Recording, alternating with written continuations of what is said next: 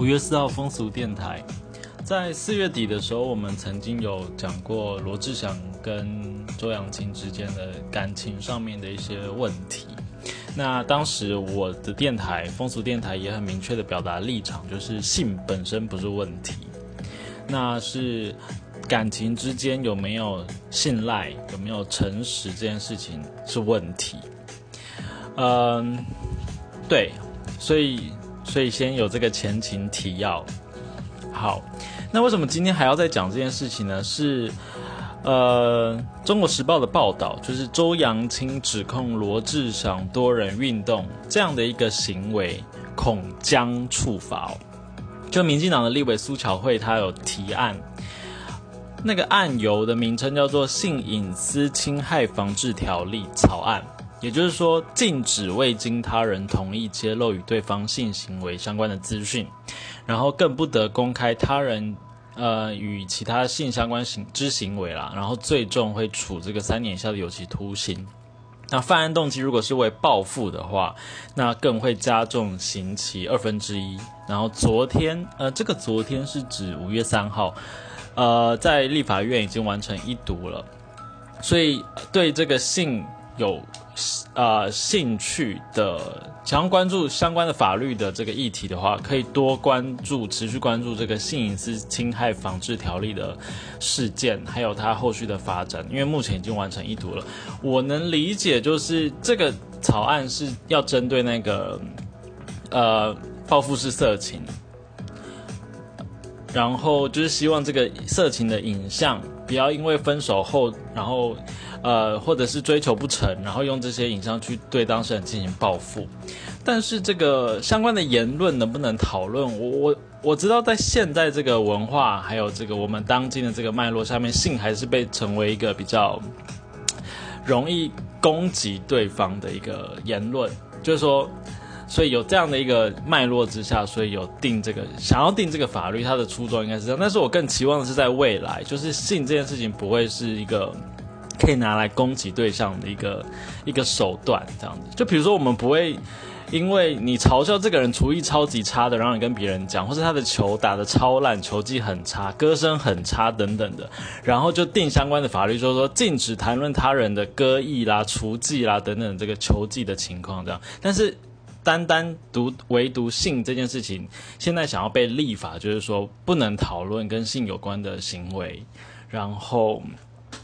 呃，对，就是他，他就被被独独立出来嘛，就是变成是特殊言论，就不能谈论。我能理解现在的文化脉络是这样，但是我期望未来是，他这个法案也也有相关就是落日的时间啊，就是说，因为我觉得可以回归到，有机会的话，未来应该可以回归到，比如说一般的诽谤罪或是什么什么罪就可以，就就可以处理了，就不用不需要特别处理这样。好，那我们继续看这个报道，它下面写的，他说苏小慧指出呢，近来未经他人同意，利用网络散布他人的性隐私，已成为各国新犯罪的形态，就是我们刚刚讲的报复式色情嘛。那台湾迄今也没有相关的专法来规范。不过报复式色情通常讲的是影像，那现在这个条文看起来是包括了，就是你用文字叙述可能也会有问题，所以。等等于说是更严格的这样，那该草案明定呢？所谓性隐私侵害，是指在未经他人同意下记录、传送、公开或揭露与性有关的行为。你看，那揭露的这个范围就很广啊。你也可以用这个文字，或者是甚至比如说我们现在录这个 podcast，然后你谈论你的前前任如何如何如何，这也不行，因为是揭露性有关的行为。那其中影响。广呃层面最广泛，也就是揭露他人其他与性相关之行为嘛，对啊，所以你看这个记者又发现到，就是记录、传送、公开，然后揭露，那这个就是范围就非常大了。那他继续举例哦，以现实情况为例，近日周扬青透过微博指控罗志祥劈腿，并细数罗志祥的私生活。像是呢，和你曾经介绍过我的女艺人，然后你的化妆师等等的都有不正当的男女关系，然后你会经常举办无法想象的多人运动等等的。那从这个苏巧慧，呃起草的这个法案内容来看的话，周扬青应该就会有揭露他人其他与性相关之行为之嫌了。这样，所以未来立法如果通过的话，那这个。参与联署的立委范云表示说，理论上没错，就是这样的一个情况是适用的。然后，毕竟在报复的场域中揭露个人隐私与秘密伤害这个情况是非常大的。这样子，好，所以就是这则新闻算是蛮重要的，所以就在放在今天的第一则新闻里面。好，那第二则新闻是跟这个呃，用这个色情漫画来找到失联的父亲的一个。很戏剧性的一个新闻哦，好，是这个靠色情漫画麦人杰找回失联的家人。漫画家麦人杰他在十六年前的时候推出作品叫做《侠客行》，这个“侠”是一个犬在一个甲上的“甲”，侠客的意思就是啊，比如说陪伴权贵游乐、亲昵而不拘礼节的人，或者是嫖客的意思，就是那个“侠”。一个犬在一个甲，这个侠就不是那个武在嗯什么，就是武侠小说里面那个侠就不太一样。哎，可是武侠小说里面当然也会有这个侠客啊，就是这个比较不拘礼节的，比较呃玩玩玩弄于世间这种，就是这样的一个人，一个一个状态这样子。好，那《侠客行》它是在它在讲什么？它其实是一本呃。结合中国武侠，然后乡野艳情传奇跟科幻情节的性喜剧漫画，这个是这个网络上的资料。那呃，然后这本书非常的热卖，甚至还翻译成像是法文版啊，或者是英文版这样子。那所以说，就是在美国哦，我呃，先从这个新闻里面简单介绍一下麦人杰他的他的这个生平背景嘛。就是他的爸爸是美国人，他的生父是美国人，然后在台湾的时候认识了这个麦仁杰的母亲，所以他生下麦仁杰之后呢，他的爸爸就离开台湾了，所以麦仁杰回忆到小时候就会写信给远方的父亲，跟他分享近况啊、学校的生活，但从来没有收过回信哦。那等到他大概国小的时候，他妈妈就跟他讲说他。就他的爸爸应该不会想要理他了啦，就不用再写了这样子。可是虽然没有收到回信过，但其实麦仁杰的父亲也没有把他收到的这些信件丢掉。就是说，从台湾寄去美国的信，麦仁杰的父亲都有收着。那在他的爸爸过世之后，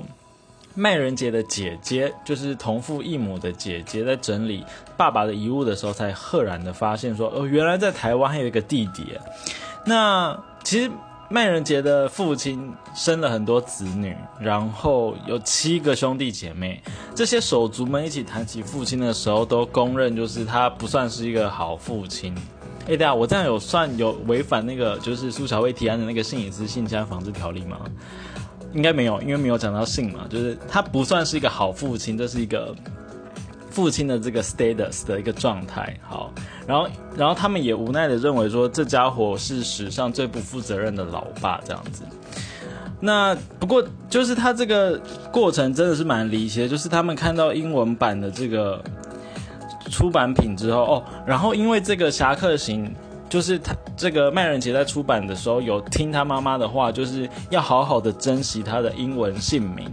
所以他在这个出版品上面的签署，就是还包含了他的英文姓名，也就是这一这一组的英文姓名，让他的这个呃兄弟姐妹才发现到这样子。因为他的爸爸在帮他们命名的时候，都会用一些可能有一些巧思，知道到处播种的人就是想要就是就是命名的时候，可能还是会留一些蛛丝马迹，这样子证明证明一些东西这样子。好，然后呃，我看一下哦。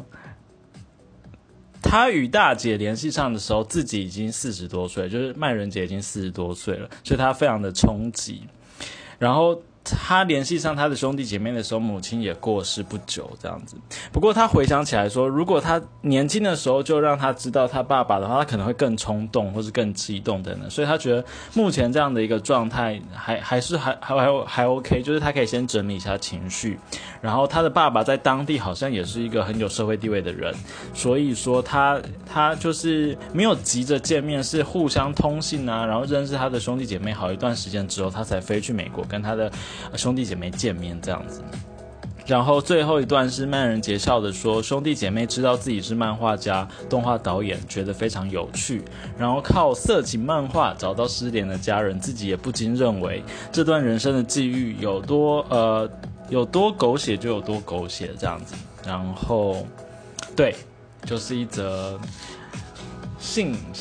性的这个相关的联系呀，然后。用漫画的作品来找到家人的一个性喜剧吗？算是喜剧吧，一个亲情之间的一个关系这样。